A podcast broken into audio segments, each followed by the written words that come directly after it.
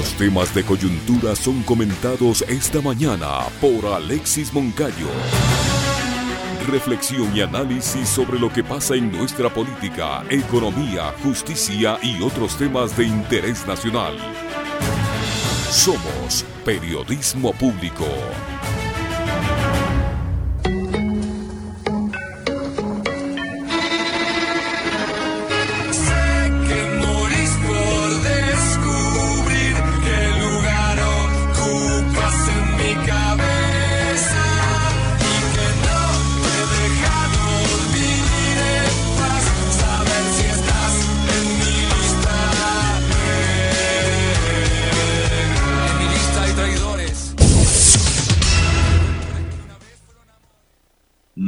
Martes 6 de diciembre del año 2022, 488 años de la fundación de la ciudad de San Francisco de Quito.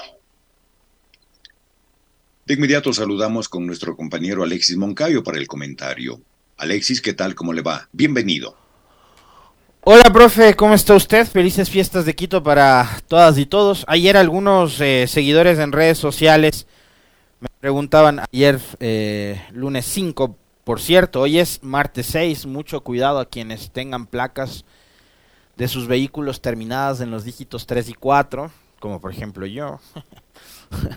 cuidado, vayan a pensar que hoy es lunes, ¿no? Hoy es martes, estamos martes, así que mucha atención. A veces pasa, a veces pasa que nos distraemos, que en estos fines de semana largos de tres días, cuando hay feriado, regresamos a trabajar en martes y estamos creyendo que es lunes, ¿no? Así que mucha atención, cuidado.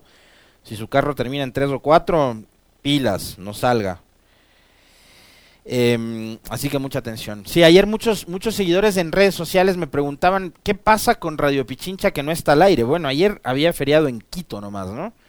En el resto del país, eh, todo normal, actividades normales, exactamente, Carlitos. Pero acá en Quito tuvimos feriado el día de ayer por las festividades. Y hoy, como decía el profe, se conmemoran o se celebran 488 años de fundación de la ciudad de Quito. Uh, ya hemos hablado con ustedes varias veces sobre este tema.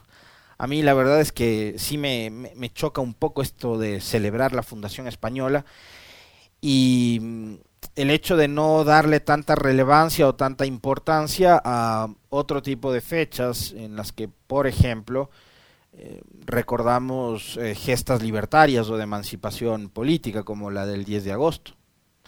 ¿no? Creo que ahí eh, la industria eh, y, la empresa que fue la que empezó a, promover la festividad hace no sé cuántos serán, unos 60 años, 70 años, no más. La historia de las fiestas de Quito no es que viene con una tradición de siglos, sino una cosa de la mitad del siglo pasado, eh, pero fue, fue la industria y fueron empresas que empezaron a promover la festividad del 6 de diciembre ¿no? y a celebrar la Fundación Española. Pero dejamos de lado lo que yo les decía hace un momento, eh, fechas eh, tan importantes como la del 10 de agosto o el propio 24 de mayo, que fíjense ustedes, para algunas autoridades nacionales, el 24 de mayo que celebrábamos este, este año, el bicentenario, pasó casi inadvertido, ¿no? Casi inadvertido, que si no era por, por los eventos y, y los homenajes que desde, por ejemplo, la autoridad provincial en Pichincha, desde la prefectura se hiciera para el municipio de Quito, más allá del Pikachu y el y nada más, eh, hubiera pasado casi inadvertido esta festividad de los 200 años del bicentenario, ¿no? Así que eso sigue digamos, como dejándome ahí ese, ese mal sabor de boca, pero ya voy a hablar más a profundidad sobre el tema de fiestas de Quito, que quiero abordar sobre aquello, quiero conversar sobre eso con ustedes y saber qué, también qué es lo que ustedes opinan, ¿no? Pero, eh, como es costumbre, quiero empezar eh, saludándoles a todos ustedes que siempre están en compañía de Radio Pichincha, ¿no? Recuerden que en FM usted nos puede seguir y nos escucha a través de 95.3 y 94.5 en todo el territorio de esta maravillosa, hermosa provincia que tenemos que es Pichincha. Y también en FM usted nos puede escuchar en algunos rincones hasta donde llegamos en Manabí, en Esmeraldas, en Santo Domingo, en Imbabura y en Cotopaxi. El saludo también, obviamente, para todos quienes están siguiéndonos a través de la transmisión vía streaming que generamos en todos nuestros eh, nuestras cuentas de redes sociales y canales digitales. ¿no? Estamos en YouTube, ustedes ya saben, estrenando un nuevo canal que es Radio Pichincha Multimedia. Siempre les voy a invitar a ustedes a que eh, ingresen a este nuevo portal que tenemos en YouTube, que es Radio Pichincha Multimedia, y que se suscriba. ¿no? Ya pasamos la barrera de los 7500 suscriptores, buenísimo, ya mismo llegamos a los 100 mil. vamos poco a poco creciendo. Así que gracias a ustedes por, eh, primero por buscarnos, ¿no? Porque em, fue complejo lo que hicieron con, con, la eliminación de nuestro canal de YouTube y a ustedes les pusieron en ese apuro de tener que buscarnos. Eh, no es tan fácil tampoco, ¿no? Eh, por eso muchos de ustedes nos, nos escribían a preguntar, así que y en la fanpage de Facebook igual nos pueden nos pueden seguir, ¿no? Ahí nos están escuchando Efraín Colcha Robalino desde Cayambe, un saludo cariñoso, querido Efraín. Nube Lucero nos escucha desde Gualaceo, en Azuay.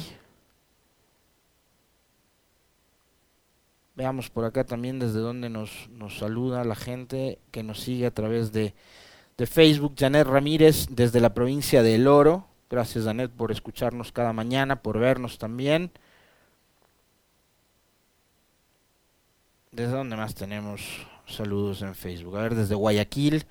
Mario Alarcón también nos saluda. Un abrazo, querido Mario. Y ahora en YouTube, desde Quevedo, provincia de Los Ríos, Mario Pérez. Saludos. Vicente Torres desde Loja, en el sur del país. Qué lindo recibir este saludo desde Loja. Gracias Vicente por escucharnos. También los ecuatorianos que nos ven y nos escuchan, no solo dentro del país, sino también en distintas latitudes del mundo, como Miguel Eugenio, que está en Houston, Texas, escuchándonos, José Rodas desde Long Island, en, Nueva York, de igual manera, en Cuenca también está José Vicente Palacios, el otro día me decían, oye, no saludas a Cuenca, ¿qué pasa? ¿Cómo no voy a saludar a este Santa Ana de los Cuatro Ríos de Cuenca, que es una ciudad a la que yo quiero tanto, me encanta Cuenca, me encanta, la gente, la comida, los lugares turísticos, el Parque Calderón, todo me gusta de Cuenca, me encanta. En Ambato también Vicente López nos está escuchando. Así que para todos ustedes, desde el Coca, en la provincia de Orellana, en la Amazonía, lo propio, Ángel Cambo, un abrazo querido Ángel, gracias por escucharnos y por estar con nosotros, Azogues en la provincia del Cañar también. Piñas en el Oro, María Paladines. El Acángau que siempre está con nosotros. También un abrazo, querido amigo, a Kanga Ubiteri, que siempre reporta sintonía, también desde la Amazonía. Eh, creo que estás en el Puyo, ¿no? La provincia del Pastaza, creo. Capaz si me equivoco, no sé, ya me vas a corregir tú. Desde Tulcán nos envían saludos, desde Esmeraldas, desde el Carchi, en fin. Abrazos para todos y para todas que están siempre en sintonía de, de Radio Pichincha. Desde Panamá también nos escuchan. María Mendoza, qué lindo. Gracias, María. Y obviamente en Manaví no puede faltar nunca sintonía para Radio Pichincha. Angie Cobeña nos está escuchando desde Manaví, em, desde el Carmen. Qué lindo. El Carmen. Bueno, em,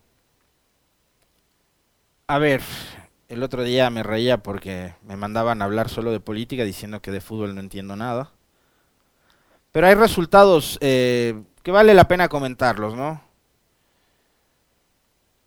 Le ganó Países Bajos a Estados Unidos 3 a 1, clasificados a cuartos de final. Vamos a hacer un repaso rapidísimo del Mundial. Argentina, uno de los dos equipos sudamericanos que está todavía en fases de eliminatorias en el Mundial, le ganó a Australia 2 por 1, buenísimo, con un buen gol de Messi. Por fin Messi pudo demostrar mucho lo que de lo que puede hacer en la cancha, así como el gol que se mandó contra México, ahora también contra Australia, otro buen gol. Em, Francia 3, Polonia 1, también clasificado a cuartos de final. Y este, este partido dolió verlo, ¿no? No sé si a ustedes les provocó lo mismo, pero Inglaterra 3, Senegal 0. Y claro, nos cuestionábamos eh, con quienes estábamos viendo el partido, diciendo, ¿Cómo le hubiera ido Ecuador si enfrentaba a Inglaterra en lugar de Senegal? O para el papel que estaba haciendo Senegal hubiera sido mejor verle a Ecuador ahí, ¿no? Pero bueno, el problema es que ahora ya estás en esa etapa de pierde, sale, ¿no? Entonces, em, ya se ve también cuáles son, digamos, potencias hablando deportivamente y claro, Inglaterra es un gran equipo. Em, y Senegal es como eh, esos equipos africanos o asiáticos, como pasó lo mismo con Japón-Corea, que, que, hacen su mejor esfuerzo en la fase de grupos, entra a la fase eliminatoria y empiezan un poco a, a decaer, ¿no? Lamentablemente para, para el fútbol eh, africano se queda sin su único representante. Ah, no, tiene todavía Marruecos hoy, ¿no? Sí, sí, sí, uno de sus dos representantes fuera, que es Senegal. Eh, el otro resultado fue Japón 1, eh, Croacia 1, se fueron a tanda de penales los japoneses que habían hecho un muy buen mundial, dejando por fuera de este campeonato nada más y nada menos que a Alemania, quienes le ganaron en su primer partido. Y bueno, ganaron a dos campeones del mundo, ¿no? Porque Japón también le ganó a España. Eh, hizo un buen mundial, pero lamentablemente ayer en la tanda de penales fallaron, eh, creo que tres penales fallaron, ¿no? Muy buen arquero también el croata y en penales pasaron. 3 a 1 fue el resultado. Entra Croacia a los cuartos de final que se va a enfrentar a Brasil, que le ganó 4 por 1 a Corea, que había hecho un gran partido el viernes anterior frente a Portugal y se quedó por fuera. Ahí hubiera sido mejor ver a Uruguay, digo yo. Uruguay-Brasil hubiera sido un partidazo. No, yo creo que Uruguay le hubiera hecho mejor partido, la verdad. Esteban dice que no. Así que ahí están las llaves, ¿no? Se enfrentan eh, Países Bajos, Argentina, partidazo. Francia, Inglaterra, otro partidazo. Eh, Croacia, Brasil. Y hoy se enfrentarán a las 10 de la mañana por octavos de final Marruecos, España. Y en la tarde, Portugal frente a Suiza. Y claro, cuartos de final España-Portugal luce bastante atractivo, ¿no? Pero a mí sinceramente, sinceramente, por, por todos los conflictos de estos geográficos, migratorios y demás, me encantaría que Marruecos le gane a España. o sea, me encantaría. Sería una suerte como de reivindicación deportiva, ¿no? Bien. Eh, avancemos, dejemos de un lado el tema del, del Mundial, porque me están diciendo acá que, que avance con, con los temas que le interesa a la gran mayoría de seguidores que tenemos. Gracias por estar siempre en compañía de, de Radio Pichincha. A ver, eh, yo antes de... quiero Voy a cerrar con el tema de fiestas de Quito, ¿ya? Y quiero referirme primero a esto que a mí de verdad que me, asusta, me preocupa, me, me, me, atormenta, y es el asunto este de la seguridad. Por acá eh, tengo que hasta ayer, y según datos de la DINASED, datos oficiales de la policía, en las últimas 24 horas, en la previa a este 6 de diciembre, se han registrado 31 muertes violentas, a pesar de que en algunas provincias, como Guayas, por ejemplo, rige un dichoso estado de excepción que sinceramente yo no sé para qué diablos existe. El estado de excepción, el decreto es un papel. Pero ese papel tiene que venir acompañado de una serie de acciones que, y fíjense a mí, por eso me, me encanta eh, conversar con, con los entrevistados de nuestro espacio, que además siempre apelamos a analistas, a profesionales, a invitados que que tienen, que tienen sentido común, más allá de la preparación en cada una de sus áreas, de su profesión, etcétera, pero básicamente tienen sentido común. Con Esteban Ron la semana anterior, cerrando la semana, hablábamos sobre eh, lo necesaria que sería la consulta popular o lo innecesaria que sería la consulta popular para resolver los temas de seguridad. Y Esteban Ron en materia general lo que nos decía es, si es que no hay decisión política y si es que no hay política pública en diversos temas, en este específico estamos hablando de la delincuencia, de la inseguridad, de la lucha contra la violencia, contra el narcotráfico, pónganle ustedes el nombre y la etiqueta que quieran. Pero si es que toda esa parafernalia, el verbo, el discurso, em, la comunicación que genera el gobierno, ¿ya? Porque esto además viene acompañado de un marketing realmente persistente, permanente en redes sociales, en medios de comunicación y demás, y en las cuentas de redes sociales de los, de, de los ministros, del presidente, etcétera. Si todo eso que nos venden en todas las plataformas posibles no viene acompañado de decisiones, no sirve de nada. Entonces, hoy tenemos que lamentar que durante las últimas horas en este país, según lo informado la DINASET, se han registrado 31 muertes violentas. En los ríos, 8 víctimas. En eh, Santo Domingo, 2 víctimas. En Guayas, 2 víctimas. En Esmeraldas, 3 víctimas. Y en Guayaquil, 10 víctimas. En el Oro, 3 víctimas Santa Elena, una víctima, en el DMQ, Quito, una víctima, y en Tungurahua, una víctima. Y el profe le venía escuchando que daba lectura de un asesinato a sangre fría, ¿no? A una influencer, a una modelo, eh, algo así, eh, durante el fin de semana, y que ha dado testimonio de aquella, de, aquellas, de aquel asesinato, incluso una eh, candidata creo que es de la alcaldía de Simón Bolívar, eh, la señorita María Fernanda Vargas. Se, trata de Dulce Narcisa Giler, eh, productora de contenido en redes sociales, una mujer joven, eh, madre de un niño, algo parecido a lo de María Belén Bernal, ¿no? el caso, deja un niño en la orfandad, asesinada a sangre fría, ayer en horas de la mañana sale del gimnasio y 20 minutos después es interceptada por dos tipos de moto que le propinan, según le escuchaba el profe, cuatro tiros, ¿no? Eh, llegan paramédicos, lo único que hacen es confirmar el deceso de la señora. Bueno, esto pasa en Guayaquil y en Guayaquil se supone que está vigente un estado de excepción. La pregunta es, ¿para qué sirve el estado de excepción si es que eso em, no impide que sigan asesinando y que sigan matando ecuatorianos o ecuatorianas en las calles del país? Eh, mientras tanto, seguimos viendo y escuchando discursos, discursos bastante huecos, sin mayor contenido, eh, más allá de lo que necesita el gobierno para ir generando los encuadres o em, la narrativa eh, adecuada como para seguir eh, impulsando la dichosa consulta popular. Entonces, también le venía escuchando al profe hablar sobre esta amenaza o advertencia del presidente Lazo, eh, en la que dice que él tiene el nombre de los políticos que serían financiados por el narcotráfico y demás. Por el bien del país, em, lo adecuado, presidente Lazo, sería que usted deje por un lado las amenazas y si tiene los nombres y tiene las pruebas además, se acerque a la fiscalía. A mí no me importa de qué partido sean si son de su partido, si son de la Revolución Ciudadana, si son socialcristianos, si son de Pachacuti o del partido que sean, me da igual. Em, creo que si es que uno, digamos, tiene la conciencia tranquila y es un ciudadano que lo que busca es el bienestar común, em, a mí no me importa caiga quien caiga, pero la cosa es si tiene pruebas, pero si tiene pruebas, presidente.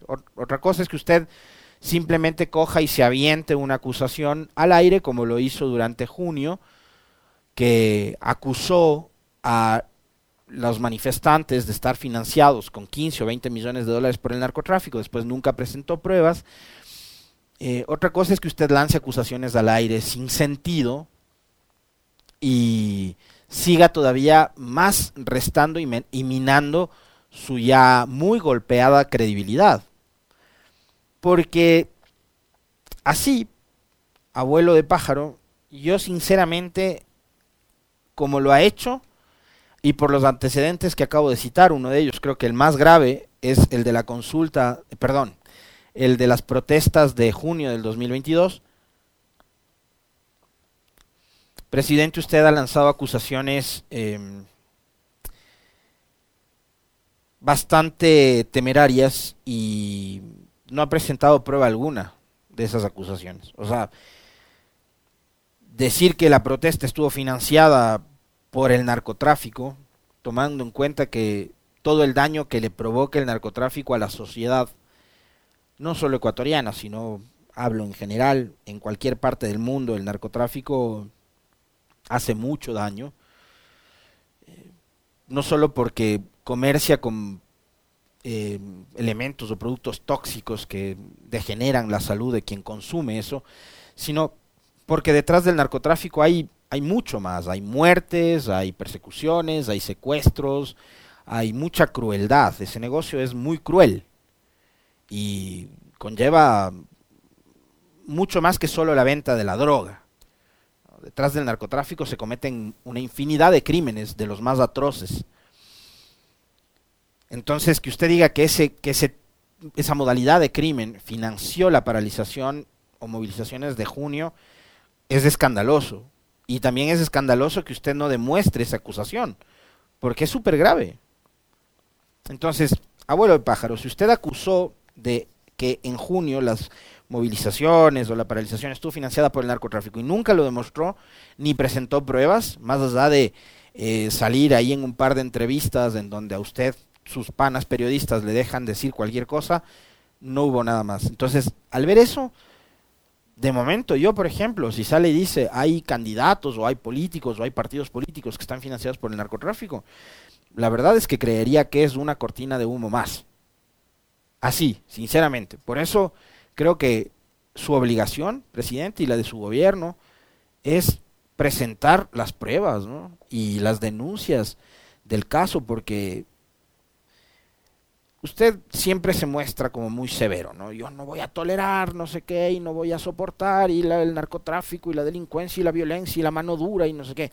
Bueno, los ecuatorianos, los ecuatorianos honestos, decentes, que somos personas que estamos y actuamos eh, siempre de acorde a lo que dice la ley y demás, tampoco vamos a tolerar jamás que el narcotráfico y que el crimen organizado em, penetre espacios de la vida pública, política del país.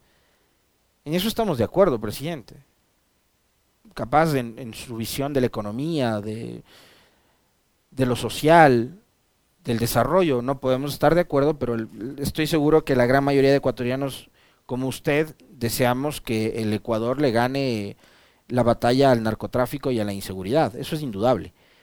Pero vamos de frente, pues, presidente. Por eso, desde acá le invitamos a que usted se acerque a la Fiscalía con las pruebas y denuncie a quienes usted ha señalado, todavía sin nombres ni apellidos, de que estarían financiados por el narcotráfico, porque esta acusación que usted ha hecho es extremadamente grave.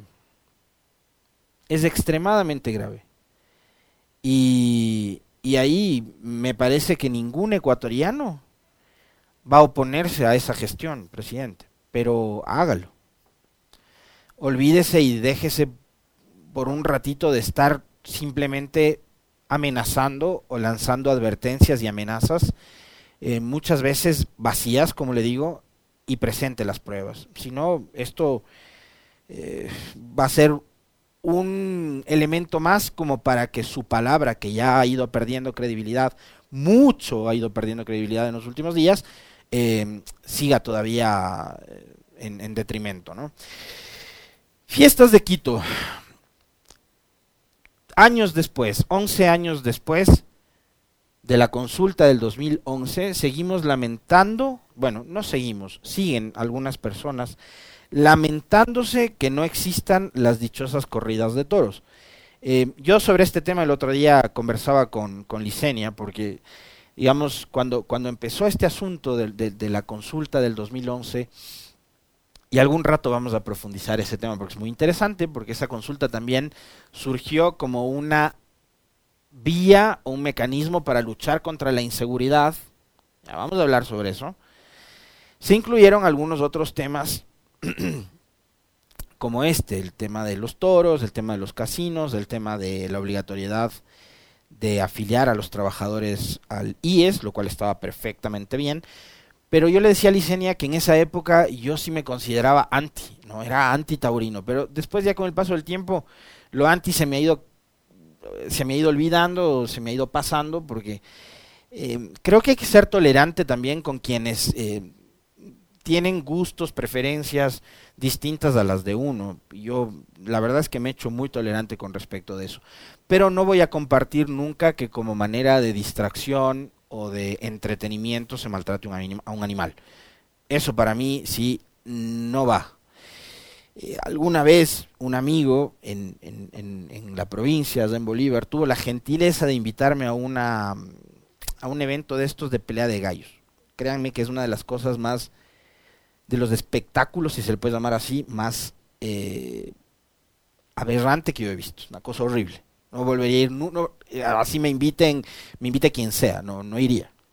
¿Ya? No, no repetiría esa experiencia. Entonces, para mí, cualquier tipo de evento en donde se promueva o, se promocione eh, la violencia contra los animales o la muerte de un animal, no, no va conmigo. Pero me parece que acá caemos en, un juego que es bastante estéril.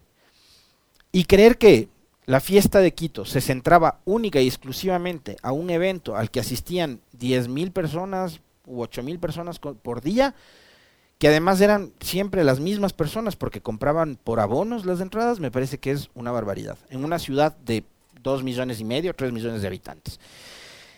Pretender 11 años después decir que las fiestas de Quito se mueren, se acaban y no sé qué, porque no hay corrida de toros, me da la sensación además que son gentes las que repiten estos relatos, gentes que viven encerradas en una burbuja. Bastaba única y exclusivamente con abrir las redes sociales para ver, por ejemplo, que el día sábado o desde el mismo viernes, Quito estaba enfiestada. Quito estaba enfiestada, la verdad, ¿no? Y, y hubo festivales musicales, entiendo que, por ejemplo, la prefectura organizó uno en San Francisco. Ah, los barrios, nuevamente como ocurría años atrás, que eso es algo además que se ha ido perdiendo y no sé por qué, pero otra vez los barrios están empezando a organizarse y a armar sus propias fiestas, sus propias farras, eh, lo cual me parece además muy simpático, bueno, porque los vecinos se conocen, interacción, interactúan, eh, se relacionan, se interrelacionan ahí entre todos quienes forman parte del barrio y, demás. Me parece buenísimo. Y están las chivas, y está la cumbia, y están los desfiles, y los conciertos y un montón de cosas más que deberíamos sí empezar a recuperarlas. Las humoradas, donde se jugaba 40 o se juega 40, em, se preparan los canelazos y demás. O sea, Quito además, si estamos hablando de tradiciones y cosas por el estilo, me da la impresión a mí de que es muchísimo más que un evento que es originario de España. Visión y opinión muy particular. O sea, Quito, para mí, con sus leyendas, con sus tradiciones, con los barrios, que cada uno además tiene sus particularidades. Esta radio, por ejemplo, tiene y la suerte y la ventaja de estar en uno de los barrios más tradicionales y más lindos que tiene esta ciudad, de los tantos que hay, que es la Floresta. Y tienes San Marcos, que es otro barrio que a mí en lo particular me encanta. Y cada sector de la ciudad tiene sus, sus cosas muy particulares, ¿no? Entonces, pensar que la, fiesta de la capital se circunscribe y vivía únicamente por las dichosas corridas de toros, me parece que es tener una cabeza y una mente demasiado limitada. En extremo limitado. O sea, Quito es más que las corridas de toros. Quito es más que un evento comercial que le servía a las tres, cuatro marcas que además eran parte del mismo grupo económico para promoverse durante ocho o siete días que duraba la dichosa feria. Quito es más que eso. Ahora, ¿qué hacemos para promover la fiesta de Quito? Bueno, primero, no impidan que los quiteños asistan a la serenata quiteña, pues. Si quieren que los quiteños sean partícipes, se sientan parte de, formen parte de la fiesta, no les bloqueen el acceso a la Plaza Grande donde se iba a organizar ayer la serenata quiteña.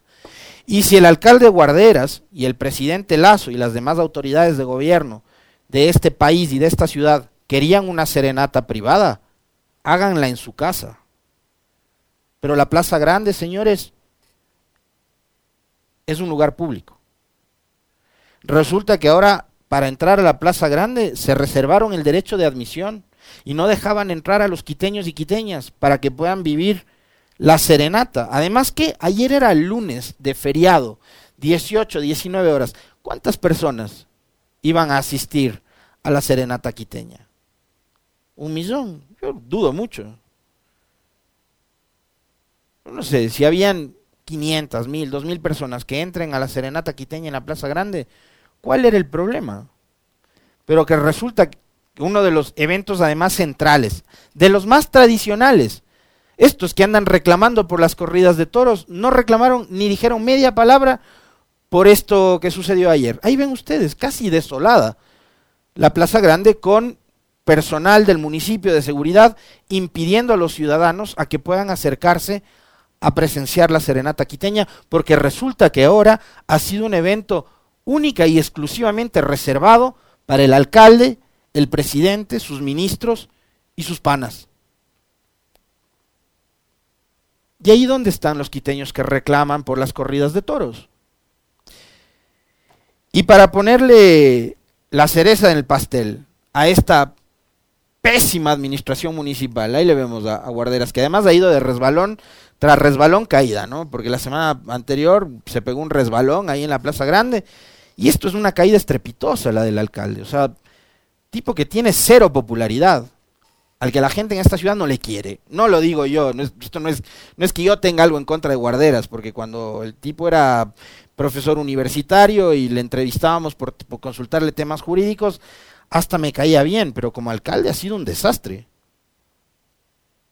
Y para ponerle la cereza del pastel, yo les decía, tras el resbalón de la semana anterior, caída impide que los quiteños, los quiteños puedan acceder a la Plaza Grande a la serenata. Y después resulta que ayer el eventazo que había preparado el municipio, que era el concierto de un tal Anuel, que no sé ni qué canta, creo que es reggaetonero, no sé qué canta. Debe ser buenazo, porque la gente ayer lo, lo fue a ver y era un, era un caos, habían cerrado no sé cuántas calles alrededor del Bicentenario. Resulta que PAF, cancelado el evento y que lo van a, digamos, el, evento este, el concierto de Anuel, lo van a desarrollar hoy. Hay que estar pendientes a ver si es que se presenta hoy. Y creo que Fanilú también se presenta hoy, ¿no? Ya, ahí se supone que tiene que presentarse el tal Anuel. A las 6 de la tarde, a las 18 horas. Que ayer se canceló. Entonces imagínense, hicieron ir un montón de gente, llegaron hasta el Bicentenario. Primero dijeron que por temas de seguridad, al menos eso fue lo que yo leí en un medio de comunicación nacional ¿ya? Después que no, que era porque el artista no había llegado, no vino, no confirmaron su presencia, qué sé yo. Pero, o sea, hay que darle un poco más, incluso si son las fiestas de la capital. Quito, pónganle un poco más de seriedad a la hora de organizar estos eventos, pues, y no jueguen con el tiempo de la gente, porque ayer la gente se preparó, era feriado, estaba lista para ir al concierto, y les cancelan a última hora, y les tienen ahí soportando frío. No sé si esa hora también estaba lloviendo acá en la capital, creo que sí, ¿no? Había lluvia, porque en la mitad del mundo también empezó a llover un poco más tarde, pero a esa hora ya estaba con lluvia la gente, con frío, y resulta que les cancelan el evento. Bueno, que no se repitan ese tipo de cosas, ¿no? Pero así celebran a Quito, pues.